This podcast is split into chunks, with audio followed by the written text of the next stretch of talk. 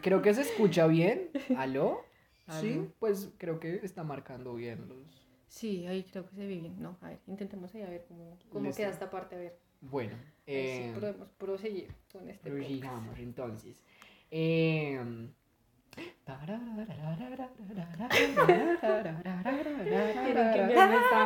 ya. Hola Paula, ¿cómo estás? Bien, está bien. Hoy estamos a 19 grados en la ciudad de Bogotá. Son las 1 y 46 de la tarde. Parcialmente nublado, con precipitaciones regulares. Eh, creo que hoy es un día para que nosotros nos quedemos resguardados. Sí, quédate en casa. Cuídate y cuida a tu familia.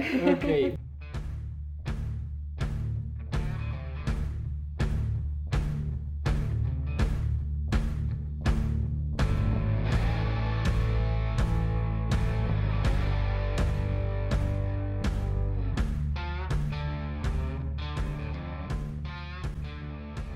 Día de hoy queremos hablar de una película, ¿no es así, Paula? Sí, claro que sí. A ver, la tenemos súper planeada de recomendada. La gente que quiera seguir escuchando este podcast tiene que verla. Tienen que verla, creo que vamos a hacer muchos spoilers, eh, sin embargo vamos a dar como primero una cortinilla antes de, antes de empezar con los spoilers, ah, vamos a hablar del argumento de la película y más o menos cómo, cómo se desarrolla esta eh, sin dar muchos detalles. ¿Cómo se llama la película, Paula? Bueno, para los que hablamos español se llama Historias Cruzadas. En inglés, Dien. Pero pues, me imagino que estará escuchándonos gente que habla en español. eh, es importante tener contacto con esa audiencia. Sí, claro que sí, pues es como nuestro objetivo. Y también, digamos, tener en cuenta que pues es una película bastante comercial, que pues habla mucho como del feminismo y el racismo en los Estados Unidos. Sí, específicamente en una época donde todas estas luchas de reivindicación eh, con Martin Luther King, eh, nos estamos ubicando más o menos en qué fecha, Pablo, 1960 y... No, no dicen exactamente la fecha, pero digamos era el momento en el que todavía estaban como vigentes las leyes Jim Crow, ¿no? Ajá. que eran como todo este tema de discriminación positiva de iguales pero separados. Esta época es crucial, digamos, para los Estados Unidos y las personas afro de dicho país. Esta película habla particularmente de la vida de tres mujeres, que era Eugenia, una mujer blanca de padres blancos, con estudios universitarios y con una carrera de periodismo que se, por así decirlo, empatiza con las dos sirvientas de una de sus amigas de la infancia. Bueno, y estas dos sirvientes negras, una se llama Minnie y la otra se llama Evelyn. Cada una de ellas trabaja para una de sus amigas, como la servidumbre, entonces cuidando a los niños, lavando la losa, haciendo como todas las labores de cuidado en esos espacios. Cabe recalcar que para la época esto era bastante común porque las mujeres negras se les asociaba a tener este tipo de trabajos. Y bueno, esto va a ser como un análisis que vamos a dar más a profundidad. Pero antes de iniciar, como por parte de la película, su trasfondo y el análisis que queremos hacer, vamos también a hablar un poquito sobre la historia de Mississippi para poder comprender exactamente en qué contexto es el que estamos hablando. Bueno, para empezar podemos decir que la historia de Estados Unidos ha estado desde sus inicios marcada por el racismo. Esto tiene su trasfondo, eh, dado que hay que recalcar esto, y es que Mississippi pertenece a los estados del sur. Hubo una historia respecto a esto, que fue la, eh, guerra de secesión, en donde los estados del sur con los estados del norte eh, compitieron en un inicio y posteriormente llegaron a una guerra civil.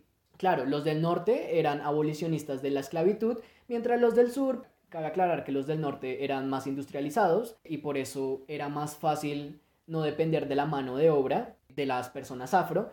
En cambio, se puede decir que las personas del sur, a ser más agrícolas, dependían más de esta, esta mano de obra, por lo tanto, están muy en contra de estas pretensiones de los estados del sur que se querían imponer sobre ellos, abolir la esclavitud. Por eso se puede decir que nos encontramos en un estado, que es el de Mississippi, que tiene una historia muy marcada respecto a las divisiones de lo que debe ser una persona blanca y una persona negra o afro. ¿Qué nos puedes decir de esto, Paula? Sí, pues algo muy importante de la historia de los Estados Unidos era que para la época estaba vigente las leyes Jim Crow Laws, que eran aquellas que estaban orientadas a iguales pero separados. Entonces todo el tema de la segregación en los Estados Unidos, tanto de los espacios públicos como privados, entonces el uso de baños, el uso del transporte público, la división del trabajo, no solo entre hombres y mujeres, sino también de forma racial, que era como lo primordial para la época. Entonces algo bastante recargado de la película y de la época era la influencia de esas leyes sobre el comportamiento de las personas, el temor de pronto de permitirles a las personas de color hacer algo diferente. ¿sí? Entonces estaba bastante marcado como el tema de la segregación en los Estados Unidos y siento que es bastante clave para el análisis que queremos hacer a continuación. Claro, y estaba muy marcado por los estereotipos. Me gustaría puntualizar algo que dijiste y es esto de separados por iguales. Este mismo argumento era el que utilizaba la Corte Suprema de ese entonces en Estados Unidos para avalar estas leyes que se imponían en los estados específicamente del sur. Y bueno, esto tiene también un trasfondo político porque, claro, eran muchos más los votantes blancos que veían en los negros, en las personas afros, alguien que les podía quitar su trabajo, su sustento y su estatus, porque muchas veces habían personas afro que incluso les quitaban, no sé, la, la, propiedad a ellos, tenían incluso más dinero, entonces se creó como un ambiente de blancos resentidos, creo verlo así. Entonces eh, la corte pues escaló a tal punto de que llegó a avalar estas leyes y me parece muy curioso que hayas dicho eso, Paula. Y fueron todas estas decisiones políticas y jurídicas las que permitieron no solo la división del trabajo entre, por ejemplo, las personas blancas o las personas afro, sino también una división sexual del trabajo. Es decir, que no solo hablábamos de la distinción entre personas blancas o personas negras, sino que había cierta jerarquía interna dentro de esas mismas divisiones. Es decir, en la cima estaban los hombres blancos, los que tenían propiedades, los que gozaban como este tipo de privilegios. Abajo están las mujeres blancas, quienes pues también pueden acceder a estudios, probablemente subyugadas a otro tipo de tareas. Después estaban los hombres negros que se eran que en ese entonces y después de pues de cierto avance, digamos, en los derechos civiles, lograron tener propiedades y bueno, otro tipo de trabajos. Y por último estaban las mujeres negras, quienes que tenían que trabajar también para generar un sustento y también sufrían esa doble discriminación, que con el término interseccionalidad lo podemos entender, que es no solo la discriminación racial que sufrían en los Estados Unidos, sino también la discriminación por ser mujeres.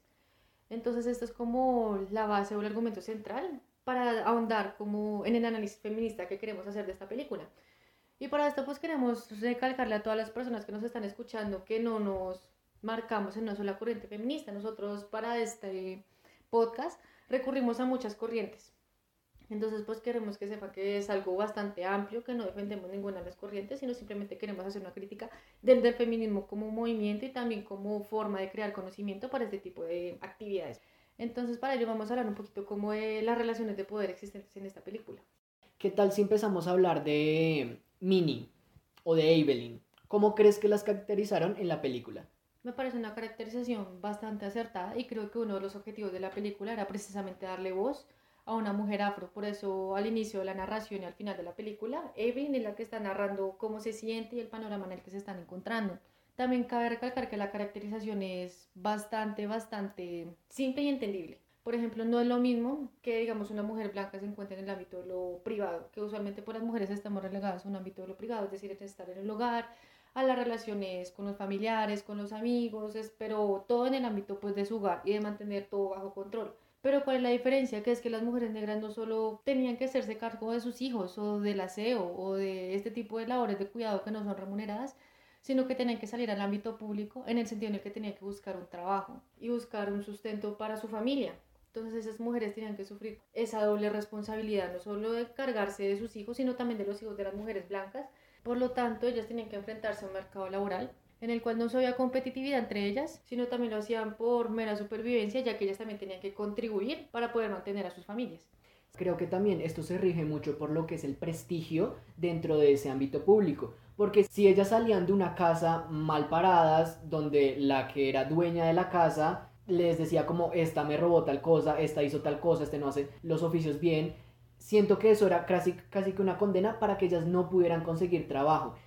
Y aún así este trabajo era tan mal remunerado que incluso estas mujeres tenían que recurrir a otros medios para poder suplir las necesidades de su familia.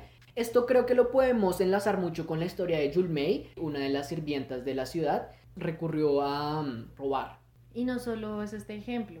Este fue un caso verídico de un robo, porque pues a fin de cuentas era muy extraño que una mujer de color llevara un anillo de tan alto valor a un lugar donde puede empeñar los anillos. Pero digamos me parece más injusto el caso de Minnie ella era una trabajadora que, pues, cuyo empleadora era la señora Gilly. Y ella la despidió de su casa porque ella había entrado al baño que era para personas blancas. Sin embargo, ella no fue lo que dijo a sus compañeras. Ella fue dijo que Minnie había robado algo de su casa y que por eso era lo que estaba despidiendo. Entonces no solo te despiden por haber robado algo por la necesidad, sino también por un chisme en el que te acusan simplemente de haber robado algo. Y eso no lo, solo la perjudicó momentáneamente, porque ella pudo haber conseguido de pronto otro trabajo si no hubiera sido por esa justificación. Ella bregó muchísimo para conseguir trabajo, tanto así que tuvo que sacar a su hija del colegio para trabajar porque ella no podía con eso. Y la única persona que quiso contratarla fue una mujer llamada Celia, quien era básicamente la excluida del círculo entre las mujeres blancas, que fue la última ocasión porque ninguna quería trabajar para ella precisamente por esa razón. Me parece que lo que acabas de decir puede tener mucha concordancia o sintonía con lo que estaba pasando en este momento con las leyes Jim Crow, porque lo que se hace desde un inicio mucho hincapié es que Healy, la empleadora de Minnie, quería impulsar como legislación era que todas las casas tuvieran un baño específico para los blancos y para los negros, para la servidumbre, como les llamaban ellos. Entonces, me parece muy interesante lo que dices, porque incluso la que estaba acompañándola a ella, la mamá de Hilly, decía como que eso no importaba, que ella siempre había vivido con ella. Entonces, creo que se puede ver como a lo largo del tiempo este racismo fue aumentando, no fue disminuyendo. Y siento que es algo que Evelyn logró narrar en su historia porque ella da la ilusión de que ella cría a esas mujeres blancas que después van a tratarla mal o van a discriminarla en un futuro. Entonces que es un poco ilógico el hecho de que ellas están criando una niña que supuestamente puede suprimir esas desigualdades que se han mantenido durante el tiempo, pero lo que hace es que al crecer vuelve a reproducir esas mismas enseñanzas que de pronto en su entorno familiar o en su entorno pues de amistad lo logra reproducir en el tiempo. Claro, y creo que esto tiene mucho que ver por la normalización de estas actitudes y acciones que se van dando con el tiempo, ¿no? Creo que Minnie sí tiene un momento de corte en el que dice, no voy a aguantar más esto, yo no quiero que me traten de esta forma, yo tengo dignidad como humana, y como mujer y como negra, porque sí puede que lo hayan normalizado por mucho tiempo, pero también hay que mirar el contexto. Y no solo destacar la distinción entre mujer blanca y mujer negra, porque pues siento que es uno de los temas principales, ¿no? Pero también la película da pie para no entender otro tipo de relaciones como son las relaciones entre las mismas mujeres blancas. Entonces el círculo de Healy, como discriminaba a personas como Celia, o hasta en ocasiones a personas como Eugenia que no se encasillaban dentro del prototipo de mujer que se esperaba, que era una mujer que se dedicara a la vida social, a de pronto a contribuir con la iglesia, a tener algunas iniciativas para el hogar, pero ellos se salían de esos estándares. Celia era una persona mucho más abierta, que se vestía de una forma de pronto para la época un poco más eh, liberal. Y Eugenia era una persona estudiada que quería dedicarse a otras cosas como la escritura y el periodismo. Sí, y mira que precisamente esto de salirse de los estándares es algo que la película intenta hacer en un inicio, pero me parece que no le termina de salir bien.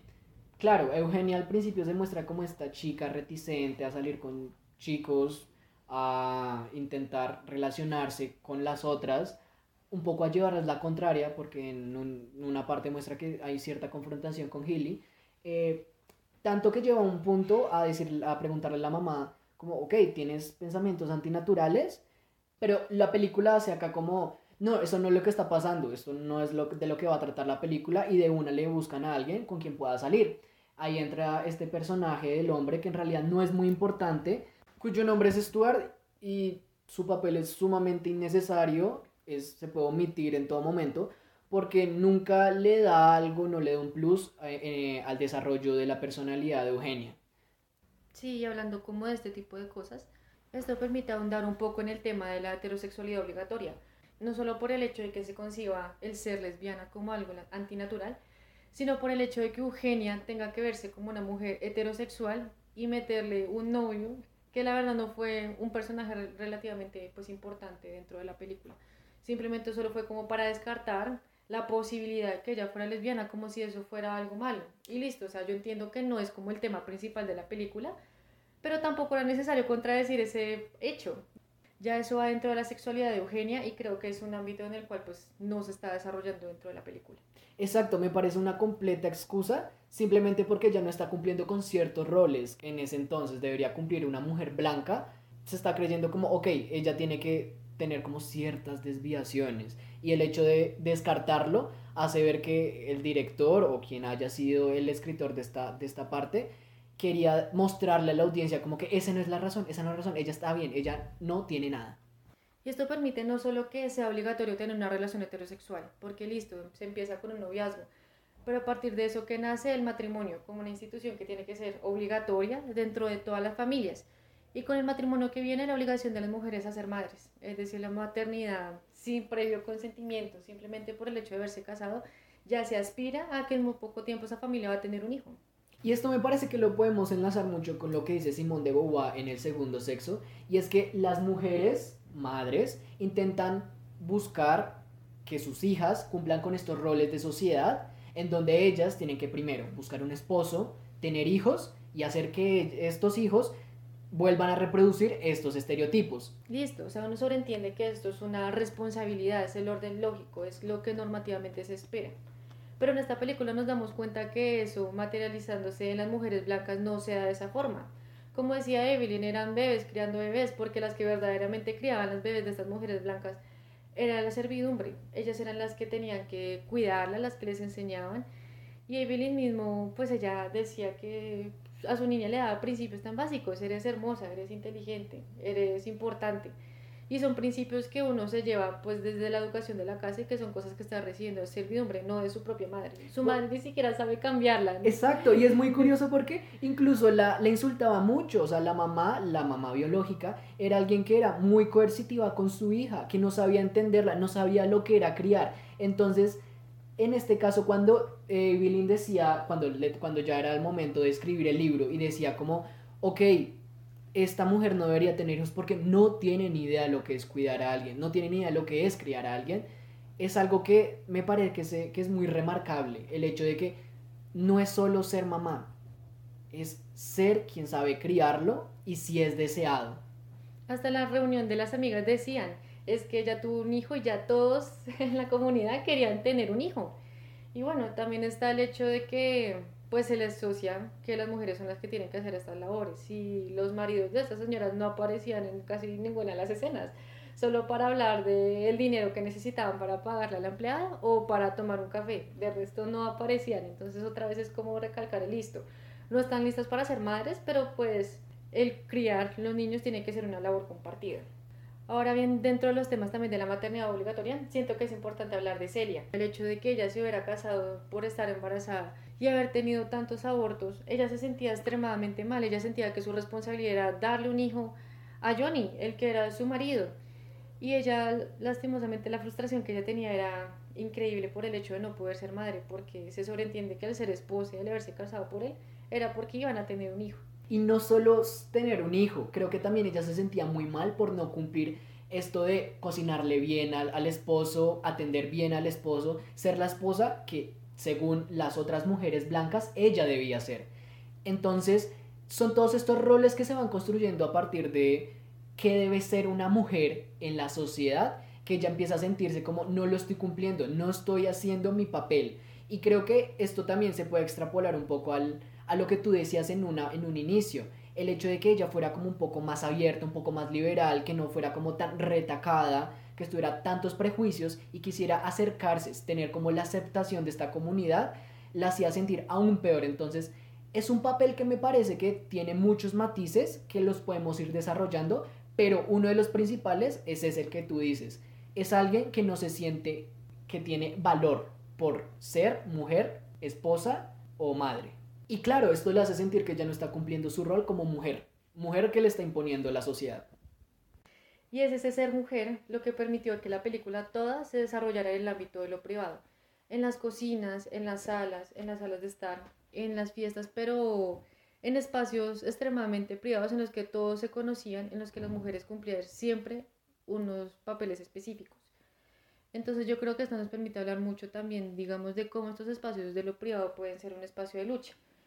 Y ustedes dirán, bueno, eso no tiene mucho sentido, porque el hecho de que utilicemos el ámbito de lo privado, que es del que queremos salir, como un espacio de lucha en el cual pues se supone estamos oprimidas, no tendría mucho sentido hablar de que es un espacio de solidaridad entre las mujeres. Yo creo que el ejemplo crucial, digamos, para representar este tipo de espacios es la cocina de Evelyn, puesto que ahí era donde se llevaba pues el encuentro con Eugenia, en el cual se compartían las historias que posteriormente ella iba publicar. Entonces siento que es un espacio de lucha no solo por el reconocimiento, digamos, del ser una mujer negra y de la servidumbre, porque eso generó cierto revuelo, el hecho de conocer cómo era la vida de estas mujeres, sino también es un espacio de lucha porque es el espacio en el cual ellas podían hablar libremente, compartir sus sentimientos, compartir la comida, hacer como otro tipo de cosas que de pronto en ambientes públicos serían mal vistos. Me recuerdas mucho que estas reuniones de las que hablas se hacían de forma clandestina. Tiene que ver mucho con lo de las leyes Jim Crow, donde una mujer blanca no se puede reunir con una negra hablando de temas que no sean de trabajo, de servidumbre. Entonces es muy clara la película cuando muestra que este tipo de cosas no están bien vistas, que ellas están haciendo algo que para la sociedad no está bien. Y es muy curioso cómo eso lo van superando poco a poco. Eh, sin embargo, el espacio de lucha que hay adentro, ¿tú cómo lo puedes ver? ¿De qué otro, ¿En qué otros aspectos los, lo diferencias? Yo siento que es bastante claro el hecho de que ese sentimiento de, de rabia, de inseguridad, de sentirse tan maltratadas, creo que fue lo que les incentivó en un primer momento a hablar, porque recuerdo que Evelyn estaba muy negada a participar en ese tipo de cosas, contar su vida, saber que se estaba exponiendo, porque a pesar de que les cambiaban los nombres, era muy evidente que iba a ser ella. Entonces yo siento que es un espacio de lucha porque todos esos sentimientos, todo ese reconocimiento de, bueno, yo qué estoy haciendo con mi vida, yo qué papel es el que estoy jugando acá, por qué tengo que merecer este trato, todo ese tipo de preguntas y cuestionamientos que ella se hacía continuamente, fue, que, fue lo que no solo le impulsó a ella a hablar en primer lugar, sino también impulsó a Mini y impulsó después en un momento a que consiguieran más de las 12 mujeres que necesitaban para la publicación del libro. Entonces siento que todas esas iniciativas son las que posibilitan pues los grandes cambios. Ahora bien, pues hay que destacar que listo, el libro se publicó, Eugenia hizo el papeleo y durante toda la película se mostró su importancia, por así decirlo, durante eso, buscando a quién le publicara, llamando al otro, haciendo como todo lo burocrático. Pero entonces ahí viene el dilema y es que esta película cae en el fenómeno de la salvadora blanca. Es decir, que las mujeres negras solo tuvieron voz a, través de ella, que Minnie solo logró conseguir un trabajo gracias a Celia, que básicamente algunos de sus problemas se iban solucionando gracias a las mujeres blancas. Y no solo eso, sino también el hecho de que Evelyn solo quedó plasmada en el libro. Ellos recibieron su dinero por la publicación, por la venta de los libros. Pero hasta ahí fue, en cambio Eugenia sí pudo seguir, llegó al New York Times, fue avanzando. Celia también logró pues aprender muchas cosas de Minnie, llevarse mejor con su esposo. Entonces básicamente las mujeres se quedaron ahí en un papel de ser el material para el libro, más allá de otra cosa. Recuerdo que esto lo hablamos antes de iniciar el podcast eh, respecto a lo de la Salvadora Blanca y yo no me encontraba tan de acuerdo y no me encontraba tan de acuerdo porque no me parecía que eh, ellas podían hacer algo más en ese tiempo. Me parecía que era, estaban muy limitadas por lo que debían ser como mujeres negras, como personas que no podían participar en otras cosas. Sin embargo, hay algo que logra conectar mucho con esto y creo que logré entenderte respecto a qué te referías porque, claro, ellas en un momento se sienten conformes con lo que pasó, claro, les llega el dinero de cómo le fue al libro, consigue trabajo, Evelyn al final es despedida, pero dice como voy a lucharla para escribir mi propio libro porque sé que tengo muchas historias para contar y este tipo de cosas sí me hacen estar muy en desacuerdo, porque esto hace ver que en ese momento lo que hizo Eugenia está completamente bien, o sea, es como el culmen de lo que puede hacer ella, y no me parece que sea así, ellas tienen todavía muchos derechos por ganar en ese momento, y eso la película no lo retrata, las hace ver como mujeres conformes. Sí, como sujetos pasivos dentro de toda esta historia. Y las mujeres negras también eran sujetos activos dentro de la política. No solo se trataba de Martin Luther King, que era quien salía de la televisión, también ellas tenían un papel crucial dentro de este tipo de situaciones políticas. Por esta razón siento que esta película debió ahondar más en ese tipo de sentimientos. Y hay series que han salido actualmente que intentan reflejar eso, digamos como la serie de Madame C. Walker, Una mujer hecha a sí misma.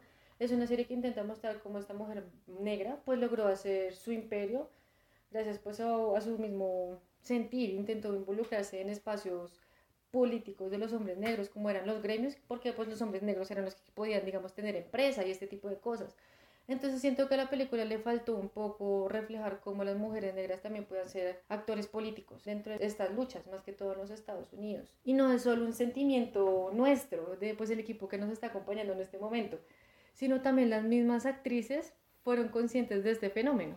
Claro, ellas en un momento, cuando salió la película, se dieron cuenta que no están retratando realmente lo que ellas querían. Se dieron cuenta que tratan de mostrar a la mujer blanca, a Eugenia, como la mujer que es capaz de llevarlas al culmen, llevarlas a la liberación, como si ella fuera la única que tuviera el poder para hacer que todo estuviera mejor. Y no es así. Y esto hace que muchas de ellas, de las que participaron en la película, se sientan muy inconformes con el resultado final, a tal punto que se sienten arrepentidas. Hay entrevistas que les han hecho donde dicen que realmente se sienten muy mal por haber grabado eso y mostrarles al mundo que eso está bien, que ellas se sienten conformes con solo obtener eso que le mostraron en la película. Sí, muchas personas pueden creer, no, ustedes son muy exagerados, porque de alguna manera se supo que era lo que estaban diciendo las mujeres negras. Eh, Evelyn es la narradora de la película. Se tiene en cuenta pues a las mujeres, que es como lo primordial de la película. Pero digamos, no basta con este tipo de detalles. Toca trascender, o sea, el cine, para la época en la que se creó esta película, yo siento que tuvieron la posibilidad de mostrar estas realidades de otra manera. Ahondar un poco más en el tema del feminismo negro en los Estados Unidos. Y hay muchísima bibliografía al respecto y simplemente se centraron en esta novela, que de alguna u otra forma tiene su trasfondo un poco oscuro y que la verdad no logra retratar la vida de las mujeres negras en los Estados Unidos. Y no solo eso, sino que incluso ha llegado más lejos. La escritora del libro, eh, que es Catherine Stuckett, eh, fue denunciada por una niñera y ama de llaves, cuyo nombre es Evelyn Cooper, que es eh, precisamente empleada de su hermano, tomó prácticamente su historia de vida para escribirla en su libro, sin su consentimiento, sin preguntarle si ella deseaba aparecer. Simplemente fue cuando tomó relevancia el escrito que se volvió muy famoso, casi un bestseller, que se dio cuenta que su historia estaba ahí sin su consentimiento. Y esto trajo consecuencias no solo porque las historias fueron tomadas sin consentimiento, sino con el hecho de que la escritora vendió la idea en su libro como si el trabajo fuera en equipo, como si de verdad ya se hubiera acercado a las personas de color y hubieran hablado de manera conjunta, hubieran llegado a estos acuerdos en la forma en la que se iba a expresar la, la historia o todos estos detalles que la verdad pues fueron pues no tenidos en cuenta. Una última cosa que me gustaría decir respecto a toda esta película y todo lo que implica es que los hombres no tuvieron un papel protagónico en ningún momento. Y me parece que tiene mucho sentido que no hubiera pasado porque mostraban mucho lo que era el espacio privado, eh, la vida de las mujeres en ese sentido. Y en ese aspecto me parece que sí le deberíamos dar como mérito a quien hizo la película y todos los que estuvieron detrás, porque en todo momento mostraron que las mujeres eran quien tenían el protagonismo, quienes de verdad tenían acción y decisión en todo esto. Eh, no sé qué opinas tú, Paula. Sí, la idea de retratar a la mujer en el ámbito de lo privado siento que fue algo acertado en el sentido en el que se recreó verdaderamente cómo era la vivencia de estas mujeres. Ahora bien, pues yo creo que la invitación de la película es superar este tipo de espacios, que las mujeres puedan compartir eh, otro tipo de espacios, tener otro protagonismo y así mismo pues ir evolucionando la lucha con los derechos de las mujeres. Entonces siento que el hecho de que los hombres hayan eh, aparecido en momentos muy específicos siento que fue lo mejor no darles el protagonismo porque sinceramente la película no daba para ese tipo de momentos. Entonces creo que es algo que sí podemos abonarle mucho a esta película. Igual la idea de siempre ser críticos con lo que vemos en el cine, con las series, no solo quedarse con el objetivo, sino también verdaderamente evaluar si el objetivo sí fue cumplido y si cumple con las expectativas. Claro, puede que haya terminado de una forma bonita, pero ¿es bonita para quién? para el blanco que se siente bien haciendo una acción que lo hace sentir que está ayudando a alguien o bien por las mujeres que se sienten liberadas y empoderadas. Sí, yo creo que la invitación también es a preguntarnos si verdaderamente nuestro estilo de vida es escogido o fue impuesto por alguna otra persona, si yo verdaderamente estoy haciendo lo que me gusta, lo que verdaderamente me siento cómoda.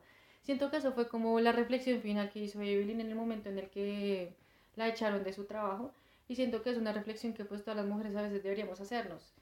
Y no solo llegar a juzgar como, bueno, es que las mujeres que son amas de casa son personas que no quieren salir de su espacio, que son personas ignorantes. No, nunca llegar como a ese tipo de prejuicios, sino preguntarse verdaderamente si esa mujer quiere estar ahí. Y si quiere estar ahí, verdaderamente aceptarlo. Y si Siempre no va a ser lo desea, mostrarle otras alternativas. Yo siento que esa es la invitación, mirar otras alternativas de estilo de vida Exacto. y no juzgarlos directamente. Y siento que eso es como las conclusiones del podcast. Igual mucha de la teoría o información que usamos acá pues se encuentra en la bibliografía que vamos a juntar con el podcast. Claro. Bueno, sin ser más, muchas gracias, Paula. No, gracias a ti, Brian. Y también darle gracias a Nicole que también nos estuvo ayudando en la construcción de este podcast. y a ustedes que nos están escuchando. Hasta la próxima.